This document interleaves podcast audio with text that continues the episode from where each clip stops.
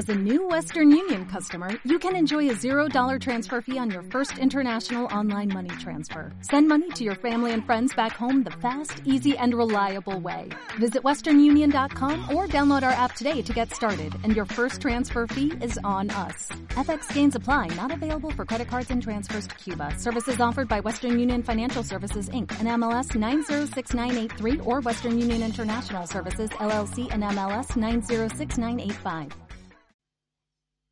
Muy buenas noches, bienvenidos a este nuevo episodio de Code Time, episodio número 205 numeración humana y número 204 numeración computacional. Bienvenidos a este nuevo episodio donde vamos a continuar aprendiendo un poco más del camino de la programación de un punto de vista un poco más humano y resumido, quizás. Vamos a ver qué sale. Pero bueno, esta sería la versión corta del episodio número 205. Llegó lejos esto. Me tenían que parar antes. Pero bueno, um, esto lo estamos grabando lunes a las 11 de la noche, hora argentina. Mentira, 11 y media. Pero bueno, 11 de la noche es cuando empezó todo esto.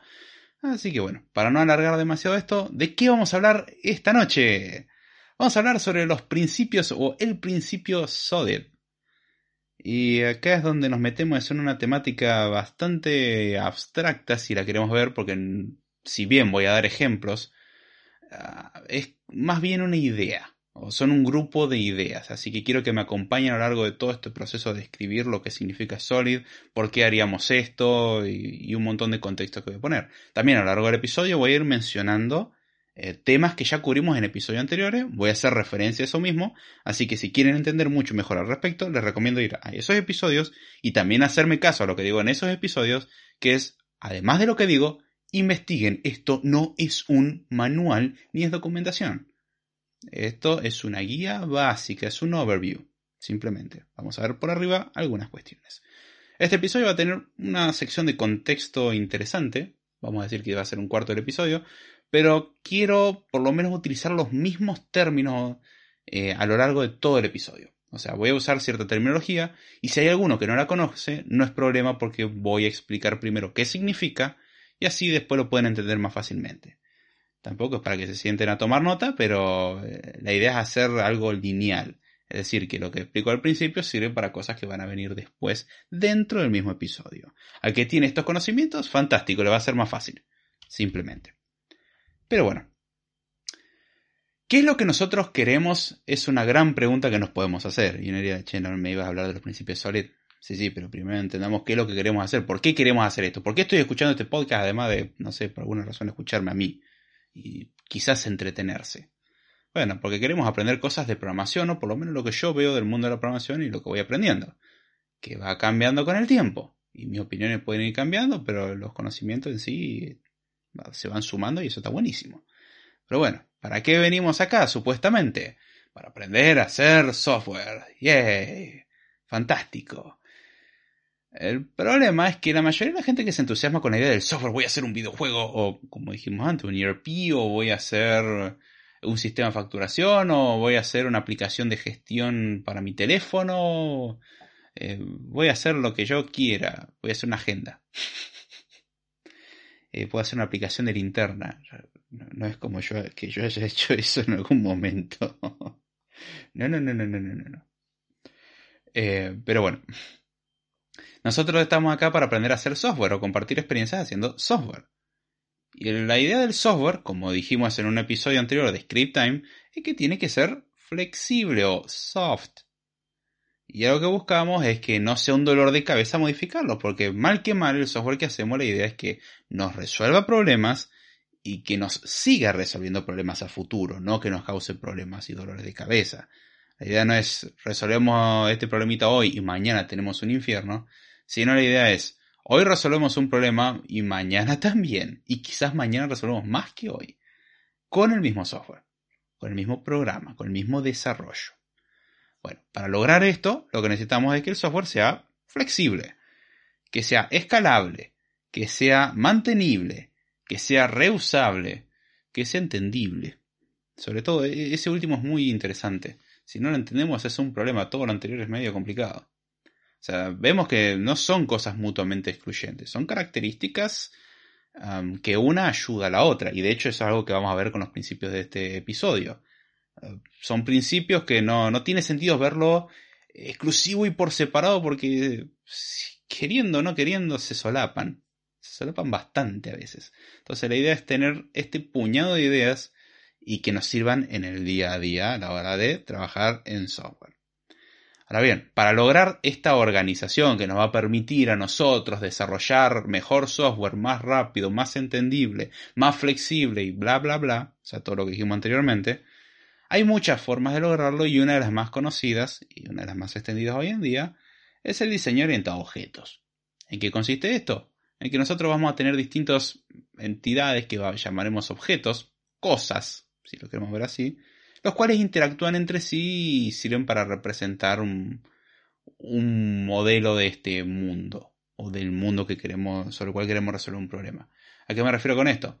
Vamos a agarrar y hacer una simplificación de las cosas que nos interesan del mundo, a eso se lo llama hacer un modelo o modelar, y lo vamos a representar mediante el uso de objetos, que generalmente pueden ser cosas tangibles como cosas no tangibles, pueden ser eh, cosas tangibles como una silla, mesa, propiedades, eh, personas, o cosas intangibles como la propiedad de algo, o sea, yo poseo este objeto, esta casa, lo que sea, eh, puede representar estados, mm, no, no, estado a nivel país, sino un, un estado como tal, quiero representar de que esto está en proceso, se está realizando y con ciertos metadatos, por ejemplo, eh, podemos representar lo que nosotros querramos en sí.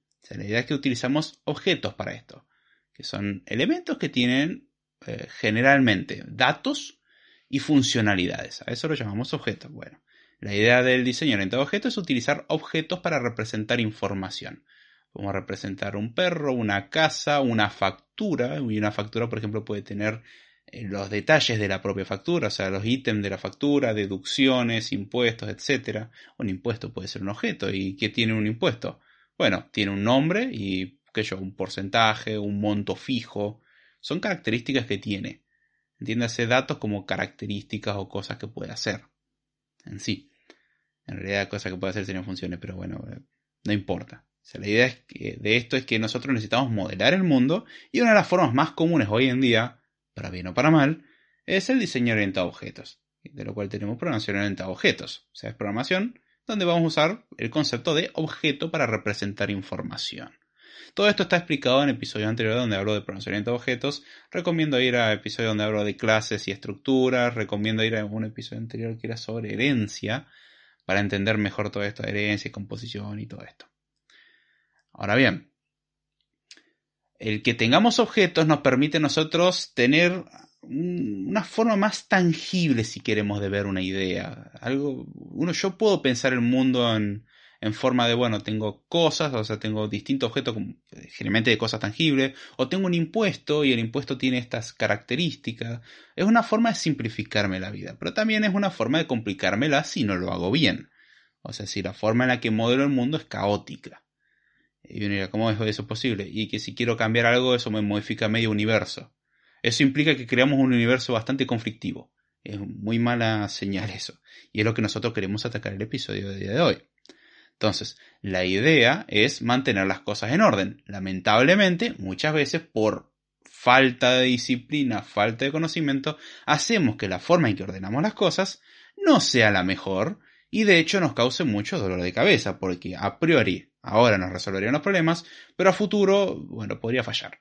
Dígase, si queremos hacer un cambio de repente nos damos cuenta que rompemos demasiadas cosas. Y el cambio que queremos hacer es pequeño. Quiero cambiar el tamaño de un botón. ¡Pum! Se me rompió toda la interfaz gráfica de usuario. Algo hice mal definitivamente. Pero bueno, para esto tenemos el barra los principios SOLID, eh, los cuales los presentó Robert C. Martin, también conocido como Uncle Bob, eh, tiene presentaciones divertidas. Hay gente que no le cae bien. A mí me parece gracioso. Y presenta bien el contenido. Aunque no voy a negar que una vez que te viste unas 5 o 6 charlas de Uncle Bob, te das cuenta que empieza a redundar. Eh, que tiene sentido, porque es lo que va a presentar en distintas conferencias, pero... Eh, y tiene libros buenos. Entre ellos los conocidos como Clean Code, Clean Architecture, The Clean Coder, entre otros. Lecturas recomendables. Aunque quizás la recomendaría para alguien que tiene un poquitito más de experiencia, sobre todo Clean Architecture. Esa es, es más pesada. De hecho, ese lo tendría que releer para sacar verdaderamente jugo. Y tema para futuro Koutane también. Pero bueno, la idea de eh, los principios o el principio Solid, porque algunos lo pueden mencionar como el principio Solid, cuando en realidad también son cinco principios. Entonces, como un principio que engloba cinco son cinco, no importa. Son una especie de estándar a la hora de codear en programación, a la hora de escribir código en programación. Digo estándar y no sé por qué estoy haciendo el signo de comillas, porque en realidad sí estoy queriendo decir entre comillas, porque no, es como que hay en la industria de, bueno, vamos a, usar Solid, aunque se vende mucho eso hoy en día, usamos Solid, Agile y bla, bla, bla. Se, vende mucho eso de meter nombres a las cosas. Pero bueno, la cuestión es que no, no es un estándar universal. Simplemente son un conjunto de reglas que no, nos pueden servir para simplificarnos la vida y hacer código mucho más mantenible, más entendible y eso. Entonces, resumen, lo que vamos a aprender en el episodio de hoy es a utilizar un grupo de principios, los cuales nos van a guiar a hacer software de mejor calidad, un software que sea más legible, más mantenible, más entendible, más escalable, más flexible. Esa es la idea del día de hoy. Ahora, ¿cómo hace eso? ¿Cómo, cómo se logra eh, eh, esta cosa mágica de vamos a hacer todo mejor. Bueno, básicamente lo que intentamos hacer es, entre una de las cosas, es reducir el acoplamiento. O el gran el acoplamiento fuerte, si lo queremos llamar así. Me cuesta traducir el término es tight coupling, o sea, como acoplamiento ajustado, por así decirlo. Eh, ¿En qué consiste el acoplamiento? Básicamente que tenemos un montón de componentes y esos componentes dependen entre sí, o sea, dependen mutuamente de forma tal de que si quiero sacar, por ejemplo, uno, arrastro a todo el resto, o si quiero modificar un poquitito uno, rompo todo el resto. Es decir, son muy interdependientes. Y eso también lo comentamos un poquitito en episodios anteriores como inyección de dependencias y el infierno de las dependencias y las dependencias.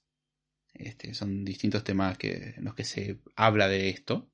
Justamente, de hecho, vamos a ver uno de los principios por el cual el episodio de inyección de dependencias tiene sentido. Entonces, eh, son temas que van, se mezclan mucho entre sí, están muy interrelacionados. En este caso el acoplamiento es bueno, en el código es malo. ¿Por qué? Porque cambiamos algo y rompe otra cosa. Entonces, eh, lo que nosotros estamos buscando generalmente es tener un acoplamiento bajo, o también conocido como loose coupling, que es acoplar lo menos posible. No es algo que vamos a poder evitar al 100%, pero lo podemos reducir bastante. y de hecho, este es uno de los principios que engloba todo lo que vamos a hablar. A ver, si tenemos un área gigante sobre el cual podemos tener problemas, y tenemos en otro caso un área pequeña en la cual se pueden, en la cual pueden suceder problemas, yo prefiero el área pequeña. Cuanto más chica el área es más improbable. Cuanto más chico suele ser más sencillo. Entonces, vamos a quedarnos con lo más sencillo y más pequeño donde pueda surgir un problema. Nosotros sabemos que los problemas pueden surgir o que un cambio puede costar, pero hagamos que el área donde eso puede suceder sea la menor posible. A ver, eh, vamos a lo que son peor momento para hacer esta referencia. Pero supongamos que tenemos un avión y nosotros queremos derribarlo. Eh, ¿Qué es mejor, que el avión sea grande o pequeño para derribarlo? Y cuanto más grande, más fácil. El área a la cual uno puede atacar es la más... Um, es muy amplia, entonces es más fácil atacarlo. En cambio, cuando algo es muy delgado y pequeño, es mucho más difícil acertarle. Piénsese como un tiro en blanco. ¿Qué fácil? ¿Qué es más fácil? ¿Con un platito de plástico o con una diana gigante para verlo? Y bueno, probablemente es más fácil atinarle a algo grande, donde es más fácil ver a dónde tenemos que apuntar. Bueno, acá más o menos lo mismo. Nosotros no podemos eliminar de todos los problemas, pero podemos reducir mucho las chances, de reducir mucho el área de impacto, básicamente. Es lo que nosotros buscamos con esto. Lamentablemente estamos en el precontexto para hacer esta referencia. Que no entienda y está escuchando esto en el futuro, estamos hablando de principios de marzo 2022. Fijarse qué pasó. Pero bueno, eh, entonces lo que nosotros buscamos en principio es reducir el área de impacto y además lograr que los componentes sean más reusables. Entonces tenemos dos por uno. Al reducir el área de impacto tenemos menos chance de, cometer errores o de eh, que, a ver, sea fácil cometer errores. O sea, sí, es lo mismo. Tenemos menos chance de cometer errores. Es más fácil de entender porque suele ser más pequeño. y al mismo tiempo hacemos cosas más reutilizables. Entonces nuestra intención es obtener el mayor beneficio al menor costo. Ahora, para entender todo lo que vamos a explicar hoy, voy a dar un breve resumen muy, muy, muy rápido sobre programación orientada a objetos. Si recordaron lo que dije, en la programación orientada a objetos nosotros utilizamos objetos para representar información. Los objetos son componentes, son cosas que tienen datos, a lo cual normalmente lo llamamos atributos, y tienen funcionalidades, a lo cual normalmente llamamos métodos. Entonces, ¿cuál es la idea? Yo tengo distintos objetos, los cuales interactúan entre sí, pueden tener información. Por ejemplo, em, yo puedo tener un objeto que sea tarjeta de débito, yo puedo tener un objeto que sea eh, compra y la compra tiene otro objeto dentro que son impuestos y tiene em, o un monto. El monto puede venir con un concepto, o sea, un nombre, y después puede venir con eh, la cantidad o un porcentaje sobre el cual se va a reducir y qué sé yo. Tenemos muchas formas de pensarlo. Y la tarjeta de débito hace referencia a una cuenta y la cuenta tiene un saldo. Entonces vemos cómo son distintos objetos que interactúan entre sí. Estos ejemplos son poco claros, la verdad, para ejemplificarlos. Pero bueno, créanme, si no, vayan a esos episodios si es que no entienden estos conceptos. Ahora bien, Dados los objetos, que son estos componentes que interactúan entre sí, tenemos cosas llamadas generalmente clases. ¿Qué son las clases? Las clases serían como un plano del objeto, declaran al objeto, dicen lo que puede tener y cómo puede interactuar el objeto. Pero una clase no es un objeto. Una clase dice qué es lo que va a tener el objeto y cómo se va a comportar. Es la idea. Es la, diferencia entre una clase y un objeto es la diferencia entre el plano de una casa y la casa. Yo no puedo vivir en el plano. No venga con el chiste malo de yo me puedo cubrir con un plano. Yo me refiero a habitar dentro de. Eh, porque yo tengo el plano no significa que yo tengo la casa. Yo sé cómo se tendría que ver la casa, pero no la tengo. Bueno, la clase es eso. Es simplemente decirle a la computadora, mira, cuando yo cree un objeto de, en base a, tu, a esta clase que yo estoy declarando, Quiero que tenga todas estas características y se comporte de esta forma y pueda interactuar así. El objeto es la copia viva. ¿Sí? es, yo puedo tener 20.000 objetos de la misma clase. No, no es único. La, la, clase es única. Pero los objetos son diferentes. Yo puedo con un plano hacer 20.000 casas iguales. Con pequeñas variaciones. Por ejemplo, puedo elegir distintos colores con los cuales voy a pintar. Eh, voy a cambiar el tipo de abertura. Quizás uno tiene puerta de madera, otro tiene puerta de metal pero a grosso modo la estructura de la casa es la misma. Entonces, bueno, entiéndase la analogía, un objeto sería como una casa y la clase sería como un plano. Las clases declaran em, qué variables va a tener, qué funciones va a tener un objeto cuando este objeto esté vivo, básicamente. Hay una característica de las clases es que suelen tener una función especial que se llama constructor. El constructor generalmente es la función que se utiliza para crear la, instancia, es decir, crear la copia del objeto en base a la clase. Es una función que convierte este plano, llamémoslo así, en una copia del plano, pero en el mundo real. O sea, crea, construye la casa, básicamente. Y generalmente para eso tenemos que pasarle datos que la clase llegue a necesitar. Por ejemplo, lo parametrizamos en base a los colores con los que vamos a pintar, las aberturas que le vamos a poner, etc. Analogía muy burda, pero sirve. También recomiendo ver el episodio de herencia porque ese es un concepto importante. La herencia es un recurso en la programación de objeto que nos permite, dada una clase, crear otra clase que hereda, o sea, copia todos los comportamientos de la clase de la cual hereda. Eh, a grosso modo es eso. O sea, si yo tengo una clase padre que tiene una función y una variable, la clase hija va a tener la misma función, la misma variable y puede tener cosas de más. Eso es herencia.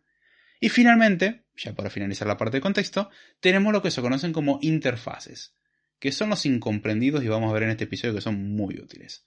Las interfaces, de la misma forma que la clase, sirven para declarar algo. ¿Cuál es la diferencia entre una interfaz y una clase? Una clase declara qué es lo que va a tener un objeto cuando este esté vivo y qué funciones va a tener. Una interfaz no, las no declara en el sentido de, va a decir, bueno, va a tener esto y se va a comportar de esta forma. No declara e implementa.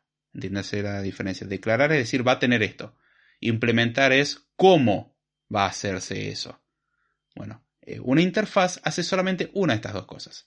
Declara comportamientos o variables que va a tener algo que se tiene que conformar a dicha interfaz. la interfaz sirve para declarar comportamientos. Y vamos a ver un ejemplo de una interfaz. Una interfaz podría ser comparable. Sí, ¿cómo es eso? Bueno, yo quiero tener comportamiento comparable. ¿Y cómo funciona ese comportamiento?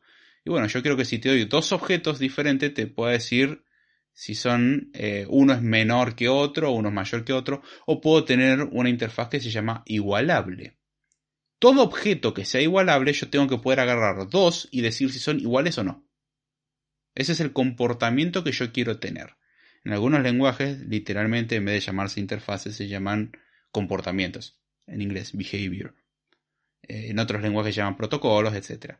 La diferencia es que una interfaz no implementa nada. La interfaz dice, lo que diga que tiene el comportamiento que yo tengo, tiene que tener todas estas cosas. O sea, dada la interfaz eh, igualable, yo lo que digo, todo objeto que dice ser igualable, tiene que tener lo que dice la interfaz. O sea, es un compromiso, es un contrato. Cualquier cosa que se conforme a esa interfaz, o sea, que diga, yo adopto lo que dice esta interfaz, yo prometo que voy a tener todo esto, no solamente tiene que prometerlo, sino tiene que hacerlo. O sea, una clase que dice que es comparable, tiene que tener la capacidad de ser comparable. ¿Y cómo sé eso? Porque tiene la función que se llama compare, por ejemplo. Y así hay... Eh, uno puede hacer interfaces con lo que quiera. Eh, yo quiero que algo sea cliqueable. ¿Qué necesito para que algo sea cliqueable? Y que tenga una función click. Simplemente. O sea, cualquier cosa que tenga una función click y se declare cliqueable, la cliqueable es algo que se le puede hacer clic. Es una forma de decir, bueno, ya está, eso es una interfaz. La interfaz es cliqueable. Después tengo una clase botón, la cual es cliqueable también. Entonces, la clase botón se conforma, o sea, adopta la interfaz cliqueable. La interfaz sigue siendo la misma. Lo que tiene ahora la clase botón es que eh, anuncia al mundo, dice que es cliqueable también. O sea, además de ser un botón, es cliqueable. Referencias muy, muy burdas, lo sé, pero bueno, espero que se entienda. Saludo acá al Lido Azul. Saludos, dice Pablo Hernández. El ejemplo del pato parece pato, pero no hace cuac. Me gusta. Es buen ejemplo. Este. Me gusta más el representar las interfaces como mm, verbos, más bien, no verbos. Ay, qué. Uy, ahora donde hago aguas es con lengua. Mm, sería. Mm, ¿Adjetivo? Sí, creo que sería adjetivo. Soy malo para hacer esto on the fly. Normalmente me sale bien, pero on the fly suelo cometer errores, me pongo nervioso. Um, Sí, o sea, estoy describiendo una característica. O sea, describo un comportamiento o comportamientos, porque una interfaz no declara una sola función, puede declarar 50 funciones. Después vamos a ver que eso quizás no es tan bueno. Pero bueno, ahora, llegando a esta altura, ¿qué significa solid? Porque hasta ahora hablamos de los principios solid. Bueno, solid es un acrónimo en inglés, que la verdad le acertaron bastante bien, que engloba a cinco principios. Y los cinco principios son los que vamos a ver a partir de ahora. Así que a partir de ahora comienza la descripción de qué es específicamente Solid sin ya la parte de contexto. Bueno, Solid eh, es un, principio que en, realidad engloba 5 y cada letra representa la primera letra de cada uno de estos principios, que también tiene su propia sigla, ¿sí? vamos re bien. Eh, voy a leerlos en inglés y después vamos a ir viendo uno por uno en español. Lo cual significa, la S viene de Single Responsibility Principle o SRP, la O viene de Open Close Principle o OCP. Sí, todos terminan con P porque son principios. La L es de List Substitution Principle o LSP. La I es de Interface Segregation Principle o ISP, no confundir con proveedor de Internet. Y la D finalmente es Dependency Inversion Principle o DIP. No confundir con, eh, con inyección de dependencias, eh, que es DI, no DIP. DIP es em, principio de inversión de dependencia, que es lo último que está en Solid, y eh, DI es inyección de dependencia. Están bastante relacionados, pero no son para nada lo mismo. Alguno podrá decir, David, Solid es el único, la única forma de trabajar bien. No, hay más. Lo que vino acá a cuento es que curiosamente se logró un acrónimo que, bueno, intenta reflejar el objetivo de estos principios, que hacer un software más sólido, más razonable, más software. Entonces quedó bien, solid, y dijeron, está bien, vamos a dejarlo así y ya está. Entonces quedó, quedó bastante bien. Eh, fue acomodar las letras correctamente, pero bueno, son estos cinco principios que vamos a ir viendo uno a uno de qué se tratan, tratando de dar ejemplos. Igual a los que escuchan en vivo, si hay algo que no entienden o quieran proponer ideas, son totalmente válidas. Este, bien, arranquemos con la S, la de um, Single Responsibility Principle o principio de responsabilidad única. Este puede ser bastante malentendido de, de los todos pueden ser muy malentendidos, la verdad, y mal interpretados y llevados a un extremo. Oh, algo que remarco por las dudas. Nada de lo que se dice acá es para tomarse sí o sí, tenemos que aplicar estos principios al máximo. Hay veces donde no es razonable. O sea, ahí es donde uno tiene que agarrar y tener criterio y decir, ok, vale la pena no hacerlo. Es lo mismo que Clean Architecture. Hay contextos donde tiene mucho sentido y hay contextos donde es un despropósito. No tiene sentido. Estamos haciendo un prototipo. Un prototipo se va a descartar muy pronto. Si es un prototipo. Si no es un prototipo, te están mintiendo. Pero bueno, volvamos al Single Responsibility Principle. Esto no es algo absoluto que hay que hacerlo así, así. Es una guía, simplemente. Pero bueno, el nombre lo que puede parecer indicar, bueno, si uno dice principio de responsabilidad única, eh, entonces es que yo a cada clase le tengo que dar una sola responsabilidad, es lo que dice el nombre. O sea, cada clase tiene que saber hacer una cosa bien. Suena como una función, literalmente una clase con una función. Y sí, si uno se lleva el Single Responsibility Principle a un extremo increíble, sí, puede llegar a, a, esa situación en la que, bueno, se, se torna en algo tan extremo que tiene una proliferación de miles de clases que tienen una sola función. Y no es la idea de este principio. Eso es una mala interpretación del principio. Hay veces donde, curiosamente, coinciden que vamos a tener una clase con una función. Puede pasar, pero no es el objetivo de esto. La idea no es degenerar tampoco en eso, porque eso ya es haberse pasado roja probablemente. La idea de, eh, tener, de tener una mm, sola responsabilidad eh, también lo podemos interpretar como razón para cambiar. A lo cual, entonces si lo tomamos así, lo que estaría queriendo decir el principio este es que una clase debería tener una sola razón para cambiar, no una sola función. Uno dice responsabilidad de ser función. Acá sería interpretar más bien como em, razón para cambiar. Y de hecho, a lo largo de los cinco principios que vamos a ir viendo, vamos a pensar mucho el por qué uno debería cambiar o cómo cambiaría las cosas. Nosotros lo que queremos lograr con esto es que el, software sea lo más adaptable posible.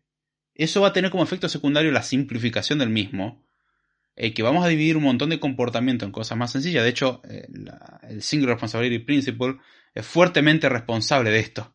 Justamente es una de las razones por las cuales eh, uno suele tener componentes más bien pequeños o, quiere tener componentes relativamente pequeños, porque no queremos tener componentes tan complejos que tengan varias razones para cambiar.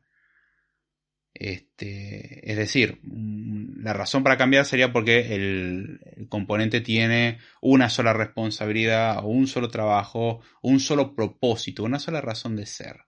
No significa una sola función. Es un poco chocante separar esas dos ideas de una sola función versus una sola razón para cambiar. Así que, para aclararlo un poco, vamos a ver un ejemplo. Vamos a pensar en típico caso. ¿sí? Nosotros casi siempre cuando trabajamos en programación implica leer información, procesarla y hacer algo con esa información. Siempre es eso repetido un montón de veces con variaciones. De hecho, así funciona un procesador. Leemos una instrucción, procesamos, devolvemos resultado. Leemos instrucción, procesamos, devolvemos resultado. Y así. Repetimos ad infinitum o hasta que se corte la luz.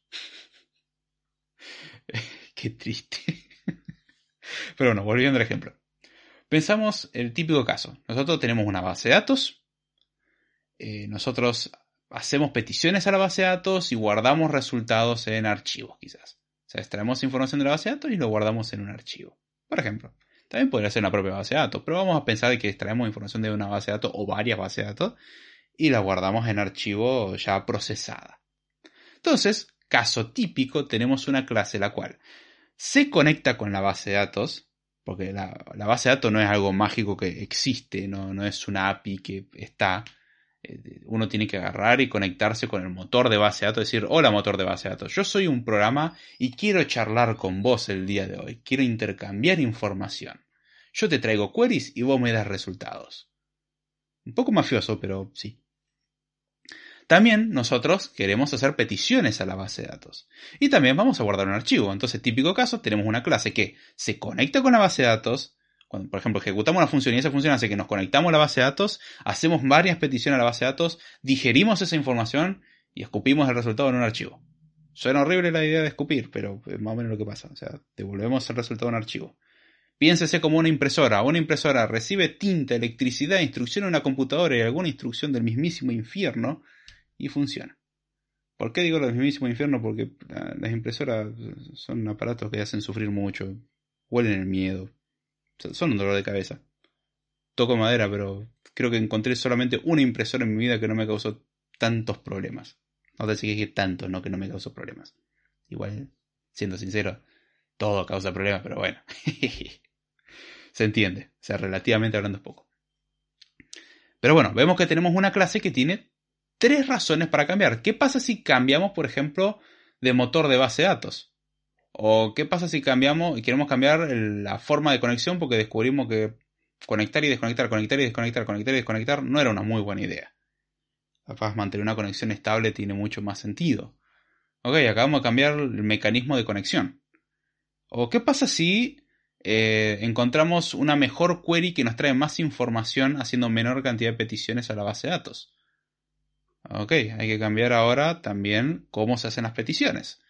¿O qué pasa si cambiamos el formato con el cual guardamos los archivos? Porque hasta ahora lo estamos guardando todo en archivos em, CSV y de repente, no sé, a alguien se le ocurrió que era una buena idea guardarlo en archivo de Excel.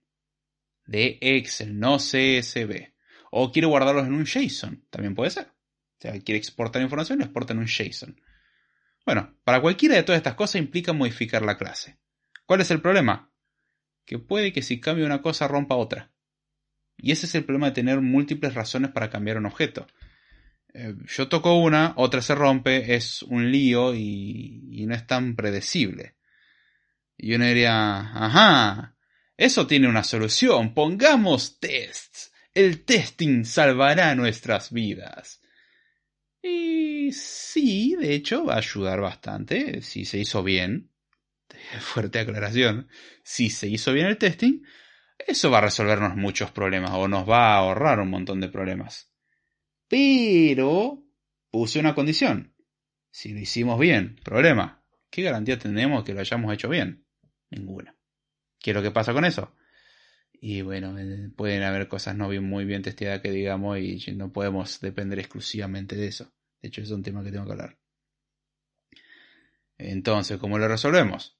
Bueno, estos tres comportamientos, estas tres razones de ser, estas tres responsabilidades, conectarse a una base de datos, hacer petición a una base de datos y guardar un archivo, lo separamos en tres componentes por separado en el mejor de los casos. ¿Por qué digo el mejor de los casos? Porque quizás uno podría considerar, está bien, la conexión y peticiones pueden ir por un lado, pero el almacenamiento en archivo lo dejo por otro. Entonces, esto es negociable. Si no, no es que, bueno, todo tiene que ser reemplazado. Eh, por clases más pequeñas y, que solamente hagan una cosa. Y ahí sí que uno puede decir, está bien, la gestión de la base de datos lo, dejo en un lugar y lo que es la gestión de archivos otro. Y no tenemos las tres cosas separadas, pero es mucho mejor que tener las tres cosas juntas. O sea, tener dos cosas es mejor que tener una sola. Eh, dos cosas separadas y más claras sus divisiones. Idealmente tendrían que ser tres, pero ¿Cuáles son las razones de cambio? Bueno, es simplemente agarrar una pieza y decir, a ver, ¿qué pasa si yo quisiera cambiar esto? ¿Qué pasa si yo quiero cambiar el mecanismo de conexión? ¿Tengo que cambiar la clase? Sí. Ok, ¿por qué otra razón yo tendría que cambiar esta clase? Y bueno, ya no voy a guardar en CSV, lo voy a guardar en JSON. Ok, esa es otra razón para cambiar. Y no tiene mucho que ver con anterior. Ok, capaz que, siguiendo este principio, yo podría decir, quizás me conviene separar aunque sea lo que es gestión de archivo por un lado y lo que base de datos por otro. O quizás tener un componente que coordine todas esas acciones por separado. Eso vamos a verlo más adelante en este episodio. Pero bueno, eh, también esta forma de razonar lleva a que yo pueda, en vez de desarrollar un componente gigante y monolítico, desarrollar componentes más pequeños y que incluso puedo separar en equipos. Puedo tener un equipo que trabaje en lo que es base de datos y otro equipo que trabaje en la gestión de archivos. Son dos equipos independientes, pueden trabajar en paralelo. Idealmente vamos a demorar el máximo que demoren ambos equipos. sí, más o menos. Eh, esa parte es, creo que está explicado en The Mythical Man Month. El cómo medir el tiempo en base a dividir en recursos no es tan escalable que digamos. No es como que agregar más gente va a simplificar los problemas. Eso suele ser lo contrario. Poco antiintuitivo, pero bueno. A ver, acá Romario Yavar dice, hey, eh, mi bro, después de tiempo recuerdo su último streaming de, en 2020 aproximadamente. Hay varios que ya vienen en vivo, ¿eh? Así que, ups, si te perdiste unos cuantos. ¡Éxitos! Gracias, che. Carlos Martínez se ríe. Brian Apolinario dice, hola, saludos desde Ecuador. Hola, Brian. Pablo Hernández dice, los métodos de 500 líneas, esas bellezas. No solamente métodos, clases. Me, acuerdo que me han tocado proyectos donde una clase eh, eran tres tasks asíncronas, eh, una activity y vaya a saber Dios qué otra cosa. Eh, ah, creo que había un par de adapters dando vuelta también. Una clase como 3.000 líneas. Y sí, sé que puede sonar mucho para algunos, tengo que admitir de que no era tan largo, 3.000 líneas no es tanto. Pero en una sola clase estaba todo mezclado. Y estaba todo tan acoplado que está bien, no pude separarlo del todo, pero por lo menos separé por archivos la responsabilidad. Y, las clases que estaban adentro las separé en distintos archivos. Que si bien habían interdependencias todavía, o sea, estaban acopladas, por lo menos yo cuando quería ver una tarea iba al archivo de la tarea. Organización, organizacionalmente no. Eh, en, cuanto a organización mejoró mucho. De hecho, muchas cosas por las que estaban acopladas se desacopló. No del todo. O sea, ahí hubiese faltado inversión de dependencia. Con eso hubiese estado desacoplado. Pero bueno, y lamentablemente no, nunca pude terminar de hacer refactor a ese monstruo gigante. Eh, pero pasó de ser una clase de como 2000, 3000 líneas a una clase de 500 líneas más o menos, y bueno, obviamente, por composición tenía todas las otras cosas que antes estaban metidas ahí en el medio. Pero sí, o sea, funciones de 500 líneas y todo. Nosotros usamos, por ejemplo, ahora un, uh, un software que, va, un linter, que si nos pasamos creo que de 50 líneas ya nos empieza a insultar en varios idiomas al mismo tiempo diciendo, hey, te pasaste. Eh, no es una regla de oro, pero tratar de evitar de que sea demasiado larga la función es una muy buena idea. Pero bueno, la idea de también el principio de responsabilidad única o Single Responsibility Principle es esa, tener componentes más bien pequeños, los cuales sean más fáciles de mantener porque no dependen uno de los otros de ser posible. Y de esta forma, em, si tenemos que cambiar algo, cambiamos un solo archivo. Entonces, si rompemos algo, rompemos una cosa, no rompemos las tres. Entonces, esa es la, idea. Eh, pero bueno, Vamos por la O, el Open Close Principle o el principio abierto cerrado. Bueno, básicamente lo que dice este principio es que las entidades, entiéndase entidades, módulos, funciones, lo que uno tenga, objetos, por ejemplo, en valdría, deben estar abiertas para la extensión, pero cerradas para la modificación. ¿Qué significa esto? Que nosotros deberíamos de ser capaces de agregar funcionalidades sin modificar el, el código como tal. O sea, la idea es que si queremos agregar algo lo agreguemos, pero no tocar el código, o sea, no agregar cosas al archivo de la clase. Eh, para, para, para, para, Me estás diciendo que vas a agregar cosas y al mismo tiempo me estás diciendo de que no puedo modificar la clase. David, aflojale lo que estés comiendo, te está haciendo mal. Este, tenés que comer comida saludable, no, no esa comida que cae mal al estómago y te hace tener ideas de porquería. Eh, ¿Pensaron que iba a decir otra cosa? bueno, ¿cómo se logra esto? Bueno, en parte el propio nombre lo indica. O sea, los componentes tienen que estar abiertos a la extensión, pero cerrados a la modificación. Extensión. De hecho, si vamos a lenguajes como Java, hay una palabra clave que lo describe. Extends. Extiende de. O sea, una clase extiende de otra clase. A esto también se lo conoce como herencia. O sea, la herencia es uno de los recursos, uno de los recursos, que nos permite eh, lograr este objetivo. Es el más sencillo de entender. Básicamente, voy a dar un ejemplo. voy a dar un ejemplo de Android, pero sirve para otras cosas. Eh, en Android existe un componente llamado Recycle View. O sea, es un, piénsese como una lista. Al que sepa de Android me va a querer acogotar por hacer esa analogía súper simplista, pero bueno, pensemos que tenemos una lista. La lista necesita saber con qué datos rellenar. Bueno, hay un tipo que se llama adapter, es un adaptador, el cual si se la damos a esta lista, la lista le consulta cosas al adapter y el adapter le responde diciendo, bueno, vos lista vas a tener tantos ítems, cada ítem va a tener esta información que yo te voy a decir y vas a interactuar conmigo. O sea, la lista interactúa con el adapter. Entonces yo solamente tengo que hacer es implementar un adapter. Ahora, para eh, esto, por ejemplo, nosotros querríamos eh, hacer scroll hasta un elemento en particular de la lista, querríamos eh, refrescar la lista y todas estas cosas las hacemos mediante el adapter. El adapter es un intermediario para nosotros y al mismo tiempo el que implementa este comportamiento. Ahora, los comportamientos básicos del adapter ya existen. O sea, ya Android mágicamente nos dice, toma, te doy una clase adapter. Si vos querés rellenar una lista, hereda de adapter, o sea, agregale las cosas que necesita adapter para que la lista lo pueda usar. Y en particular estás obligado a implementar ciertas funciones porque el adapter no las tiene implementadas, las tiene declaradas. Dice, bueno, cualquier persona que me extienda tiene que a su vez agregar sí o sí estas funciones. ¿Cuántos ítems voy a tener? ¿Cómo asocio los ítems? ¿Con qué información voy a rellenar? Muy a grosso modo. Otro ejemplo, y ese sí bien real, no es que el anterior no sea, pero este se ve en un montón de plataformas, inclusive Android, eh, son las vistas. O sea, a nivel visual suele ser esta idea. Yo tengo botones. Ahora yo puedo crear un botón que tenga comportamientos extras. Bueno, eso lo hago mediante eh, extenderlo. Creo un botón en particular. O puedo crear una barra de búsqueda. Y una barra de búsqueda es una vista que tiene un campo de texto y un botón. Acabo de agarrar algo básico ya existente como una vista y le agregué más cosas sin haber modificado la vista. O sea, la vista, la clase vista sigue existiendo y no la cambié pero creé otra clase que se basa en una vista, o sea, tiene todo lo que tiene una vista y tiene cosas extras. Entonces, yo la clase original nunca la toqué.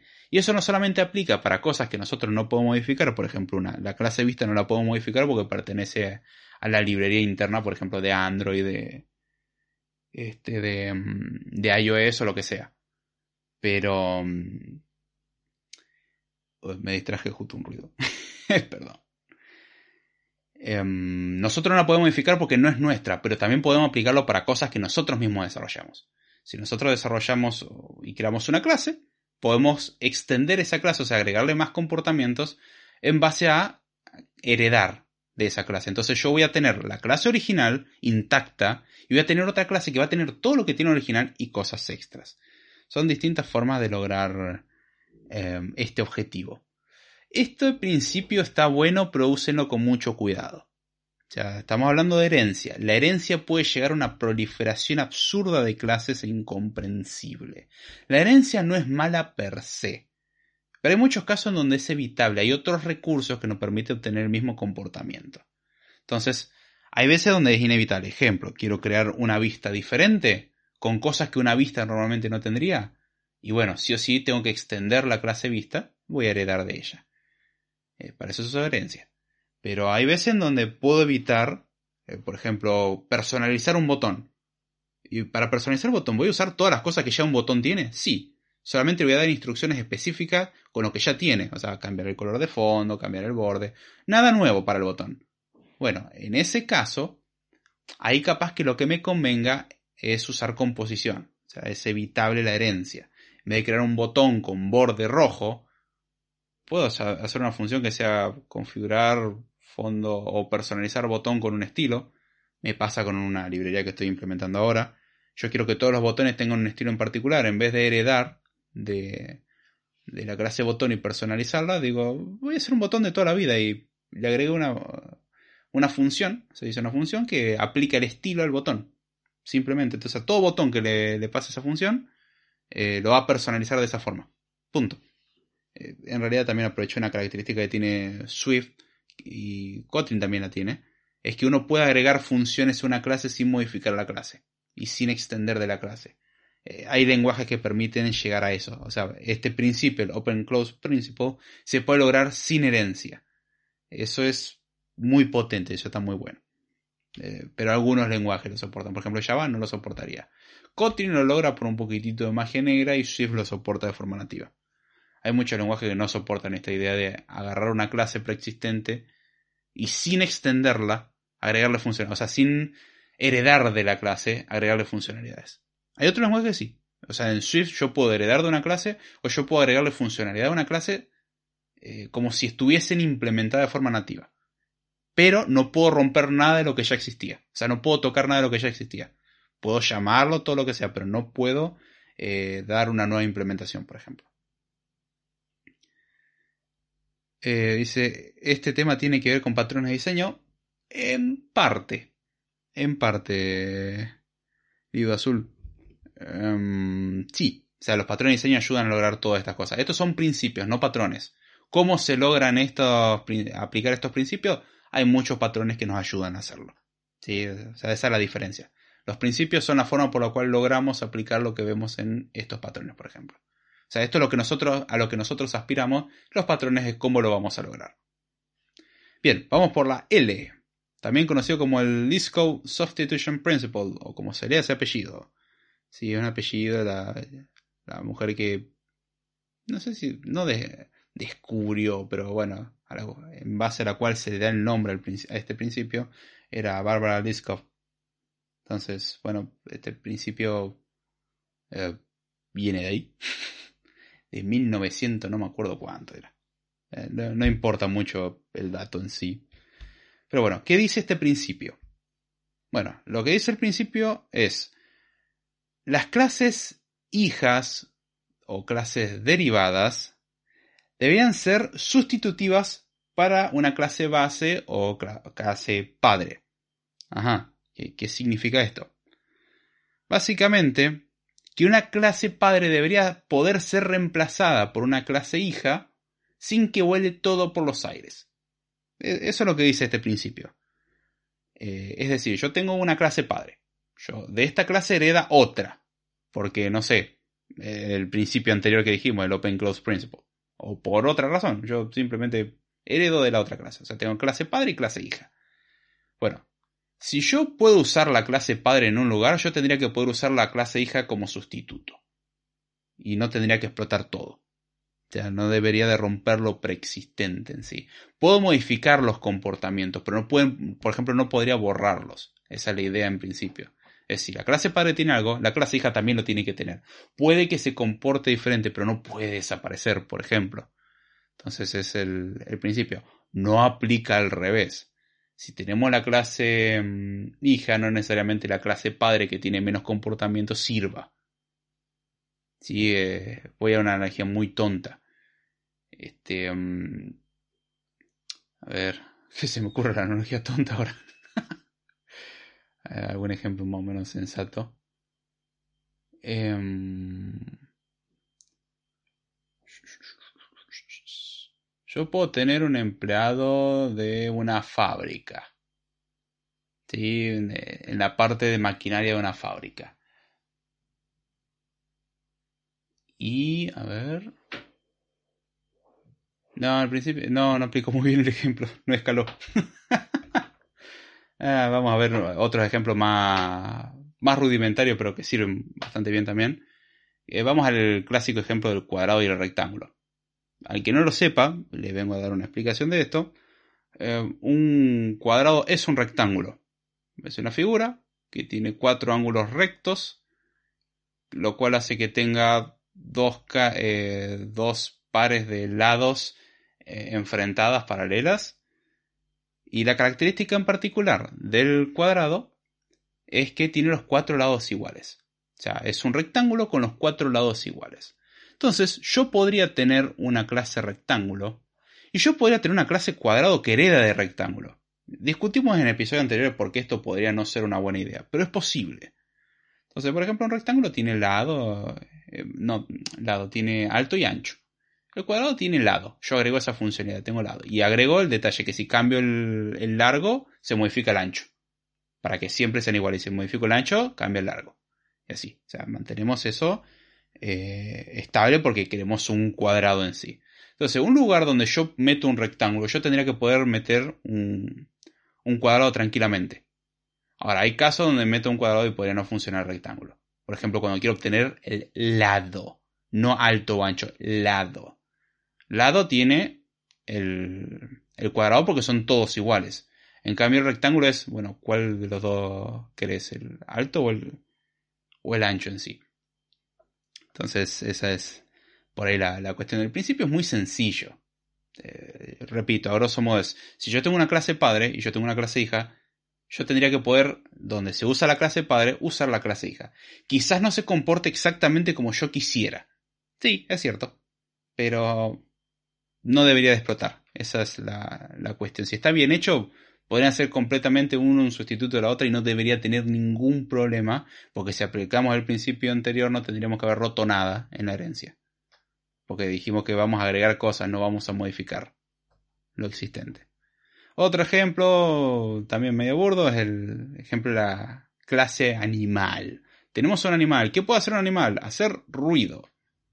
Bueno, y tenemos eh, una clase gato, querida de animal, que hace miau. fuera de los sonidos. Tenemos una clase perro que ladra. La clase animal, algunos se preguntarán, ¿y qué hace? Eh, imprime, hace ruido. Y también podríamos tener una clase llamada perro tonto. ¿Y el perro tonto qué pasa? No, no sabe ladrar. Bueno, este, pero todos tienen el comportamiento de hacer ruido. El perro tonto lo que imprime es, eh, eh, no sé ladrar. Lo cual nosotros nos preocupamos mucho porque el perro acabó de hablar. Lo cual implica o nos estamos volviendo locos o el perro quizás no es tan perro, hay algo extraño que no estamos comprendiendo en este universo. Pero bueno, volviendo al ejemplo, donde yo uso la clase animal, yo podría em, reemplazarla por la clase gato, perro o, perro bobo. Eh, ahora, donde uso la, la clase gato, por ejemplo, gato tiene la función ronronear, un animal no la tendría. Ese sería un ejemplo de lo que quería representar anteriormente, pero con animalitos. A la gente le gustan los animalitos. Tendría que usar más analogía con animalitos. La gente tiene obsesión con los animales. Eso rentabiliza mucho. Este, pero bueno, básicamente un gato ronronea y si tenemos un perro que empieza a ronronear, ese perro es raro. pero bueno. Después vamos a el principio que viene con la letra I, que es el Interface Segregation Principle o el principio de segregación de interfaces. Este sería como el primer principio en donde utilizamos el concepto de interfaz. Porque hasta ahora el principio de responsabilidad única o el Single Responsibility Principle, el Open Close Principle y el List Substitution Principle eran generalmente con clases. No que no se puedan usar interfaces también, pero bueno, esto viene ya más dedicado a interfaces, e-, específicamente a, interfaces, porque tiene en su nombre la palabra interface o interfaz en español. ¿En qué consiste esto? Bueno, este principio es muy parecido al principio de responsabilidad única, pero aplicado a interfaz. Como dijimos, esto era son interfaces. La idea de esto es no obligar a una clase a que implemente comportamientos que le son irrelevantes o comportamientos innecesarios. Porque recordemos, una interfaz es una promesa de implementación. Entonces, si nosotros adoptamos una interfaz, significa que nos comprometemos a, implementar todas las funciones y variables que indique la interfaz. Si la interfaz tiene 50 métodos, significa que la clase que la implemente va a tener que implementar 50 métodos. Y la idea es evitar implementar cosas que no vamos a usar.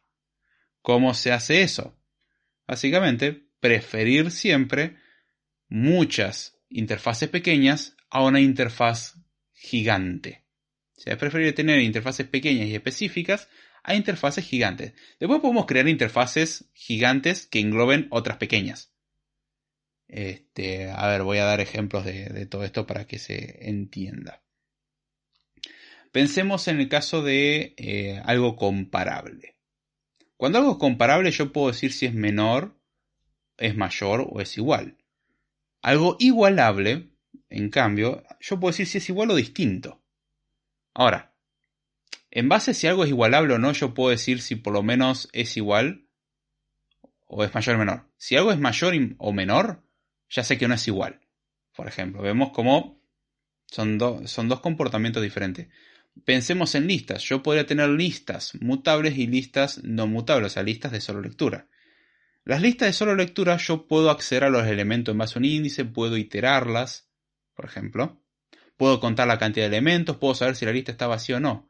Ahora, yo puedo tener una lista. La lista además tiene otras características como eh, modificar un elemento en un índice, agregar, eliminar, etc.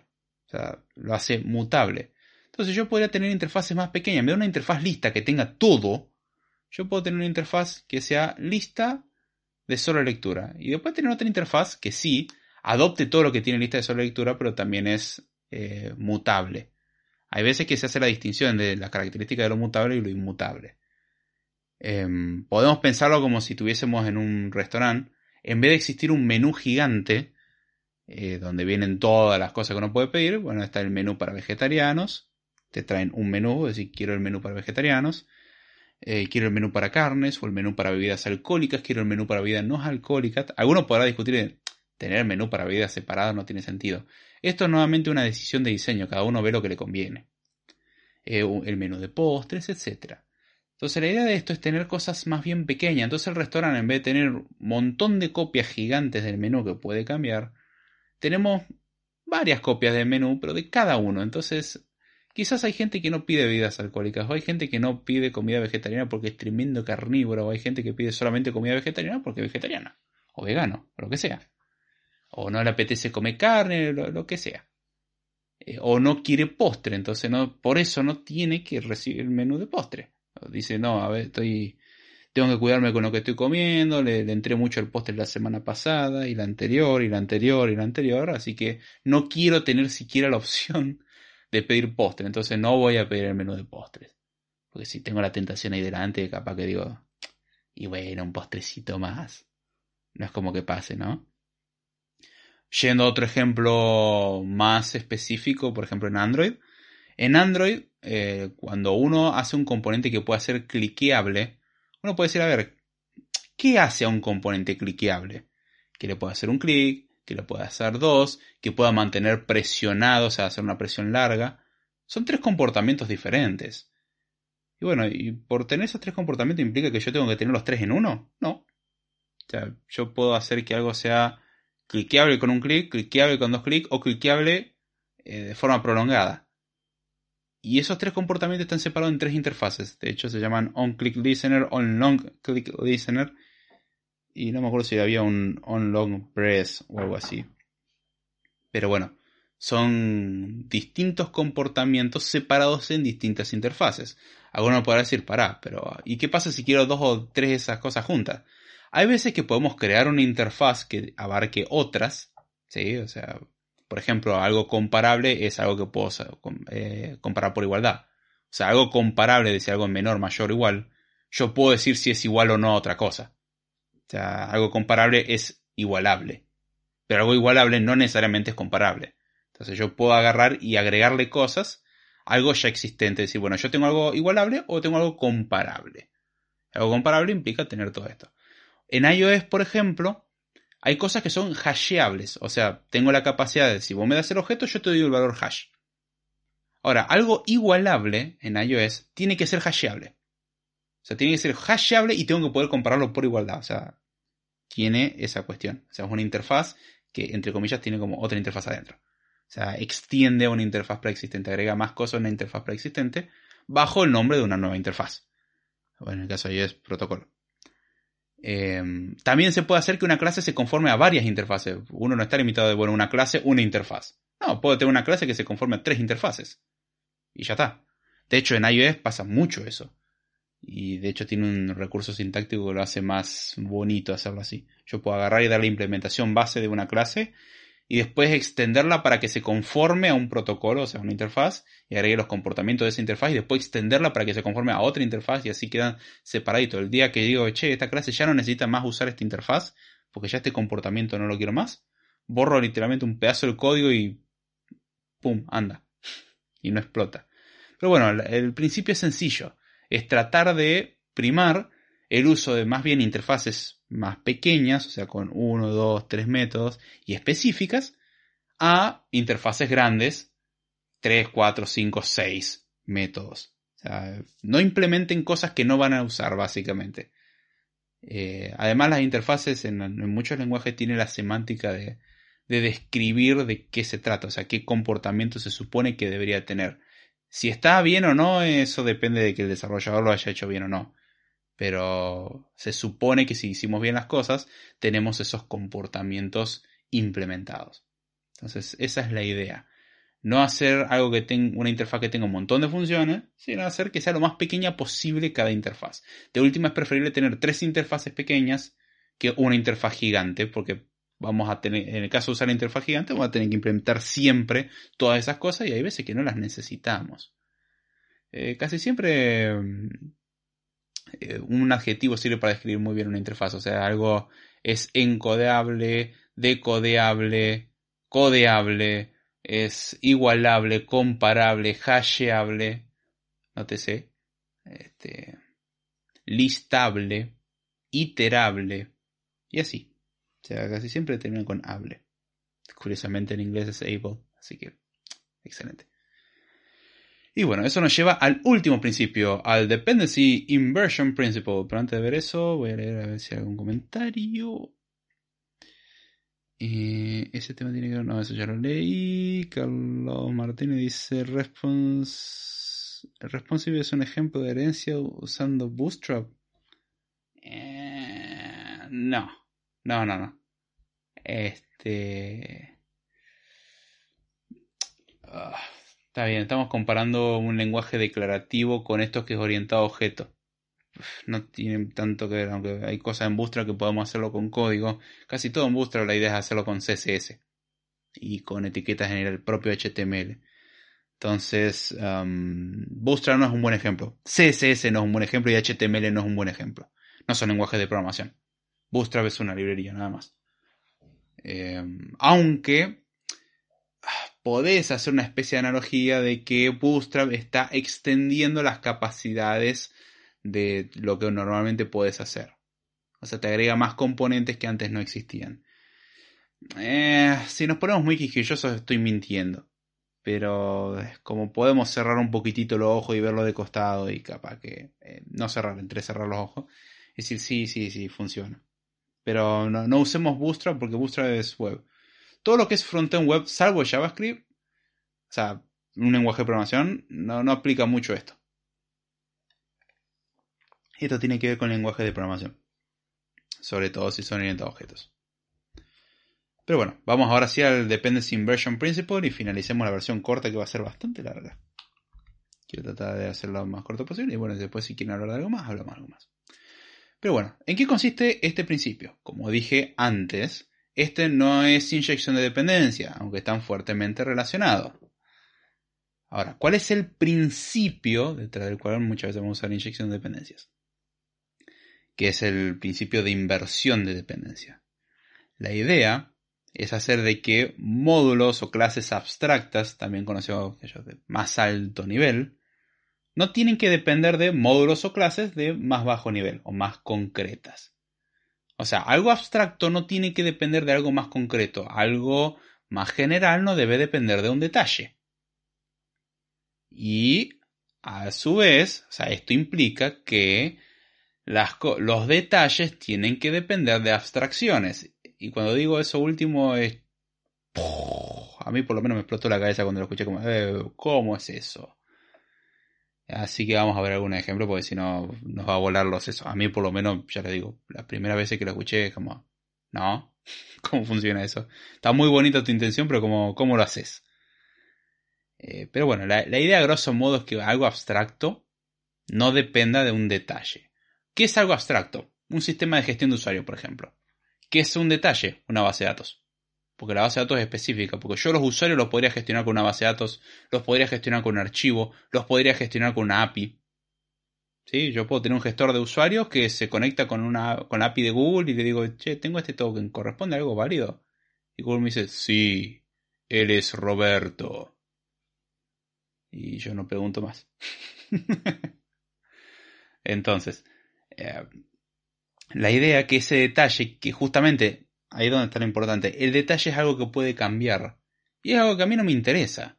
Es un detalle, justamente. Es algo que para mi funcionalidad no, no es importante. Yo necesito cosas de ese detalle. Pero yo no necesito saber el detalle como tal. Ahora vamos a ver un ejemplo que lo deja súper clarito. Pero bueno, entonces la idea es que algo abstracto no dependa de un detalle o de algo concreto, sino que el detalle dependa de lo abstracto. Eso es más loco. Un ejemplo de esto sería, yo tengo un control remoto. Aprovechemos todavía que existen los controles remotos y no fueron reemplazados con alguna otra tipo de implante o aplicación mobile. Y bueno, un control remoto necesita pilas o baterías, como le digan en, su país. Eh, eh, creo que esa analogía la entiende todo el mundo. Tenemos un control remoto. El control remoto necesita baterías. Por ejemplo, puede necesitar dos baterías AA o dos baterías AAA. Ahora, al control remoto le importa poco si son Energizer, Duracell o la marca que sea. No le importa si son recargables. No le importa si son alcalinas. No le importa nada.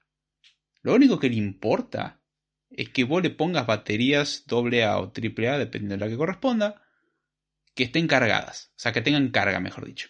Es lo único que le importa control remoto. Porque, por ejemplo, si son AAA no le puedes meter AA porque no entra. Salvo que adaptes un poquitito y rompas el control remoto, uses un par de cables y, bueno, puente, va, puentear no, eh, lo conectes mediante cable por alguna estúpida razón. Se puede, sí, queda horrible, pero se puede. Este, pero bueno, vamos a suponer que respetamos lo que dice el control remoto y si dice dos pilas AAA, vamos a ponerle dos pilas AAA. Bueno, detallito. El control remoto lo abstracto, me está pidiendo dame pilas, pero no me especifica, además de quiero pilas AAA, no me especifica quiero pilas AAA de marca y que tengan tanta carga en particular. Esos son detalles, no le importa. El control remoto dice dame pilas. Es lo único que le importa.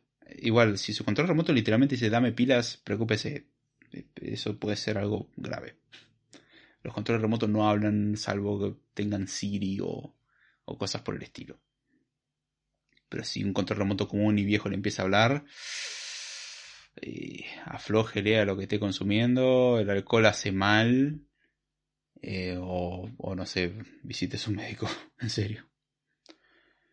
Em, pero bueno, ese es un ejemplo como algo abstracto, como un control remoto, depende de algo concreto, pero eso concreto no lo condiciona. No es que si le pongo una Duracell, el control remoto dice, ah, no, no, yo quería Energizer. Salvo que por control remoto entendamos computadora portátil y salvo que por pila entendamos cargadores. y eh, sobre todo computadoras portátiles de hoy en día que si no me pones el cargador original no prendo. O te reduzco el rendimiento a lo más asqueroso que vas a conocer en tu vida. También esa es posible. Pero bueno, em, en sí, el cómo se logra esto de, bueno, yo, componente abstracto, no tengo que depender de componente más concreto, componente detallado, componente que conoce ya cosas de más bajo nivel, por eso hablo de más bajo nivel. Eh, bueno, generalmente lo que hace el, componente abstracto es exponer eh, una interfaz a la cual el componente concreto deba conformarse. Es decir, el componente concreto tiene que adaptarse a lo que ofrece el componente abstracto. Es muy loco por el hecho de que uno diría, pará, pero no es el componente abstracto el que necesita el concreto. O sea, una base de datos puede funcionar sola sin necesidad de un sistema de control de usuarios.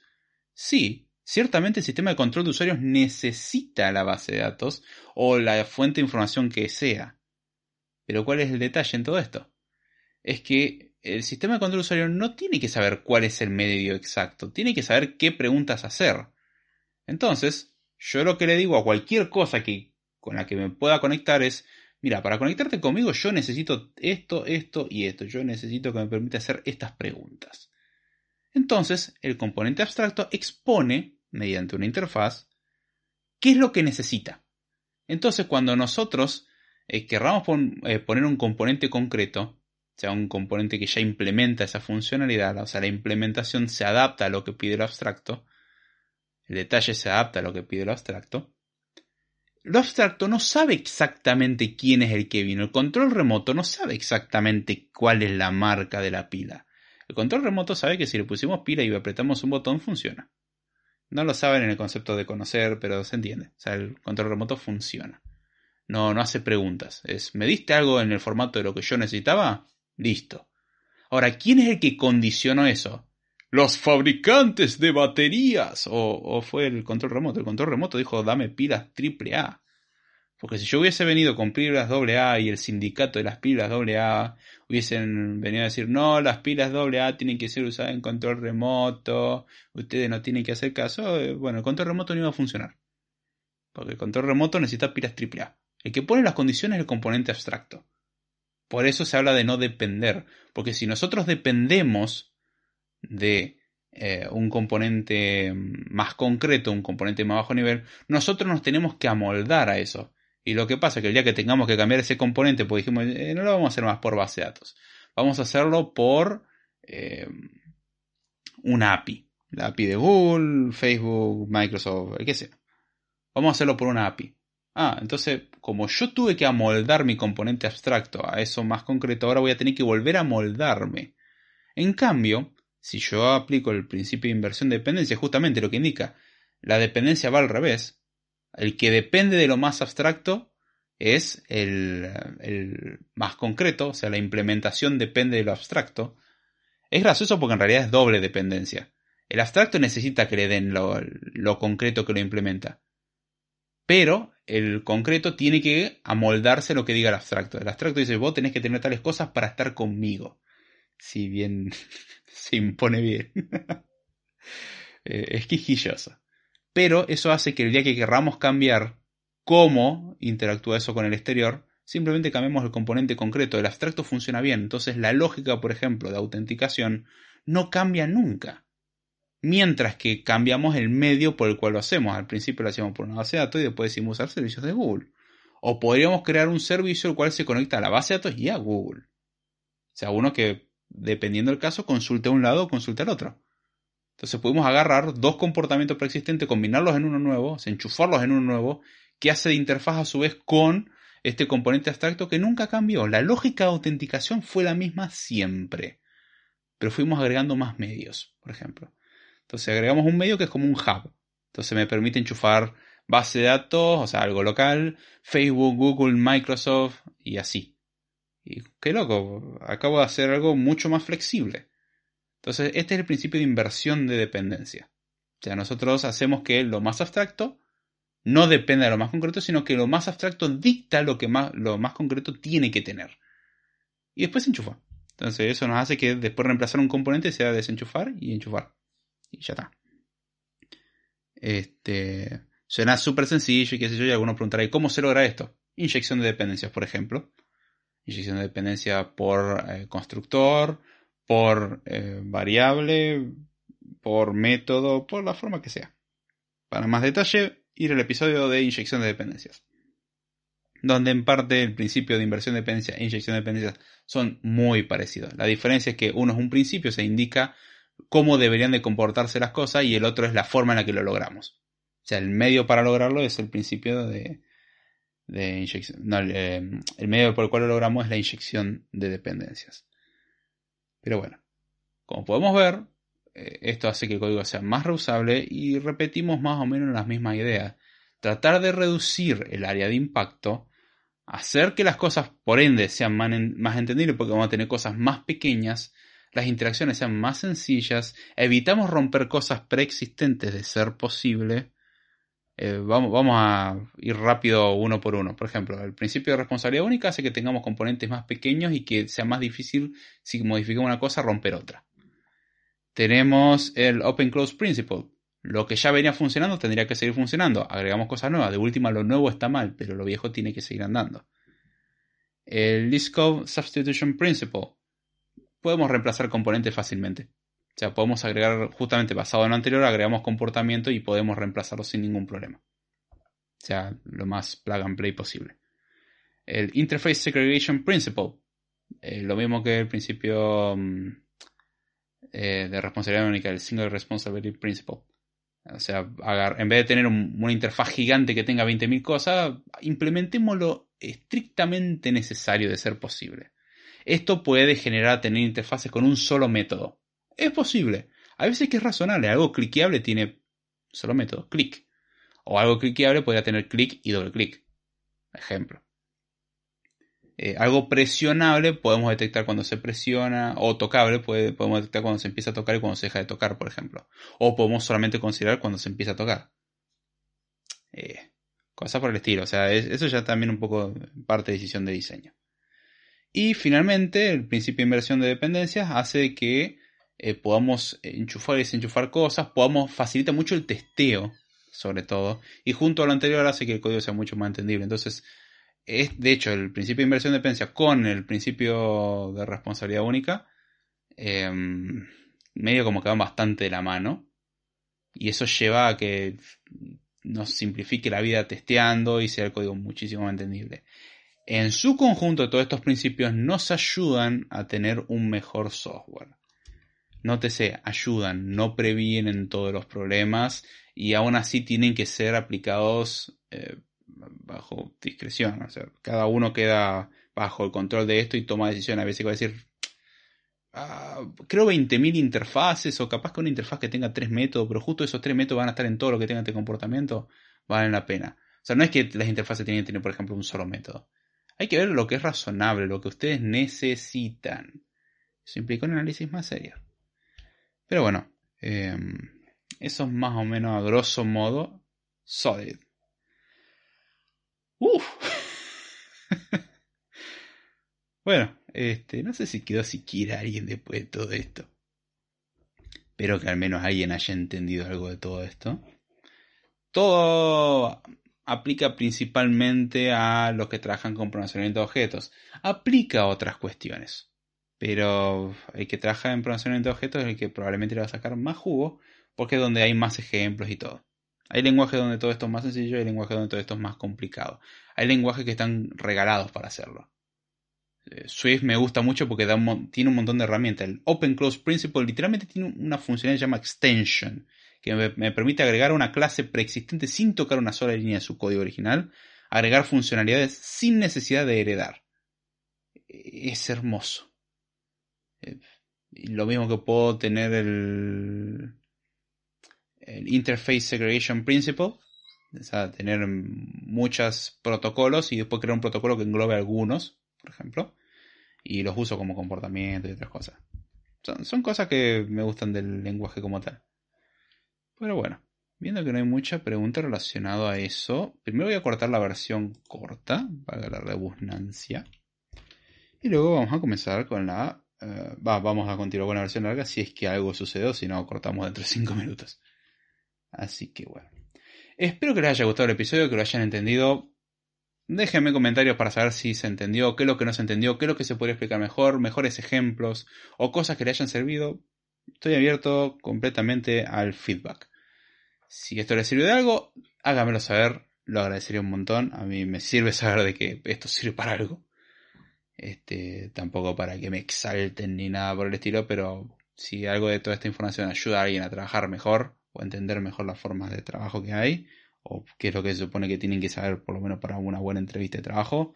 Estas cosas yo considero que son muy importantes para una buena entrevista de trabajo. Saberlas bien y saberlas aplicar. Ven ejemplos, aplíquenlo, practiquen. Tampoco abusen.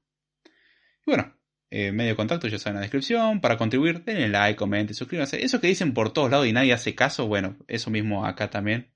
Tengo la pequeña esperanza de que alguien va a hacer caso y va a compartir y va a dejarme saber lo que piensa al respecto y va a hacer que el conocimiento llegue a más gente. Así que con lo que corresponde a la versión corta, espero que les haya gustado, que lo hayan disfrutado, que hayan entendido. Y ya sin mucho más, con esto me despido y será hasta la próxima.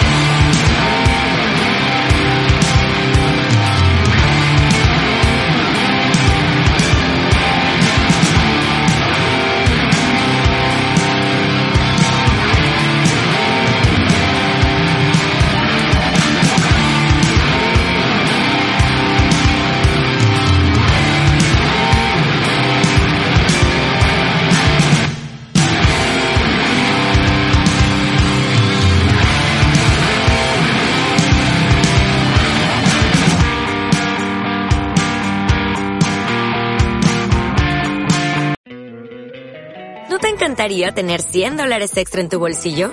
Haz que un experto bilingüe de TurboTax declare tus impuestos para el 31 de marzo y obtén 100 dólares de vuelta al instante. Porque no importa cuáles hayan sido tus logros del año pasado, TurboTax hace que cuenten. Obtén 100 dólares de vuelta y tus impuestos con 100% de precisión. Solo con Intuit TurboTax. Debes declarar para el 31 de marzo. Crédito solo aplicable al costo de la presentación federal con TurboTax Full Service. Oferta sujeta a cambios o cancelación en cualquier momento.